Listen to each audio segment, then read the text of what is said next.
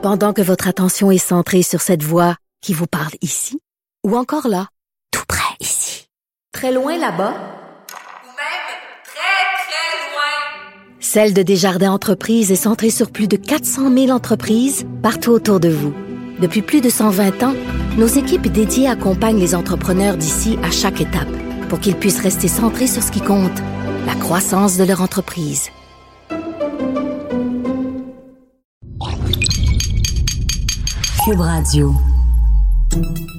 Salut, c'est Charles Dran avec l'équipe dans 5 minutes. On s'intéresse aux sciences, à l'histoire et à l'actualité. Aujourd'hui, on parle de ressources minières, de ressources minières sous-marines. Il n'y a pas que le pétrole qu'on veut aller chercher sous l'eau, il y a plein d'autres belles richesses qui n'attendent que nous pour devenir des batteries d'auto, des écrans, des Game Boy. C'est l'avenir, à ce qui paraît. La plupart des grands groupes miniers regardent maintenant au fond des océans pour trouver à peu près tout ce qu'ils ont de plus en plus de difficultés à trouver dans les sous-sols des terres émergées. De fait, il est estimé que les fonds marins regorgent de plus de matières premières précieuses que sur tous les continents réunis. Au fond de l'océan, les poissons sont assis, comme le dit la comptine, mais ça ne devrait pas durer très longtemps si on se fie à ce que les entreprises minières ont comme plan dans leur tiroir. On sait au moins depuis 1868 que les fonds marins regorgent de dépôts importants de minerais. On sait qu'il y a plein de métaux précieux, de l'or, de l'argent, des métaux rares, des diamants, des pierres précieuses même. La plupart des grands géoalliés comme De Beers ont des programmes d'ailleurs plus ou moins avancés d'exploration et d'exploitation sous-marine.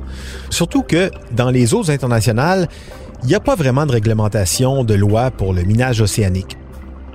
En fait, oui, il existe bien le International Seabed Authority, l'autorité internationale des fonds marins, un petit organisme sous l'égide de l'ONU dont le siège social est situé à Kingston, en Jamaïque.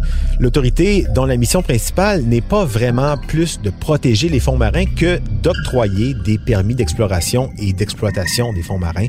Une autorité donc qui essaie plus de mitiger les dommages que de les prévenir. Mais c'est quoi le problème au juste? Le problème, on s'en doute, il est principalement d'ordre écologique et il est sous-estimé. Les ressources minières des fonds marins, elles se situent pour la plupart à environ 15 cm sous le sol des océans. 15 cm, sur Terre, c'est rien à creuser, 15 cm, mais c'est autre chose en mer à 2, 3, 6, 9, même 11 km de profondeur. Sans oublier qu'une gratte qui racle le fond des océans, on en connaît les ravages hein, avec la, la, pêche, avec les chalutiers. Ça soulève les sédiments, ça détruit, ce qui, en plus de nuire à un grand nombre d'espèces animales et végétales, libère des tonnes de déchets depuis longtemps enfouis comme le plomb, le mercure et autres indésirables qu'on avait oubliés exposer ces matières en suspension à des courants marins qui passent par là, des courants qui en plus sont très mal connus des scientifiques. C'est vraiment ici l'image de When Shit Hits the Fan qui devient sous-marine.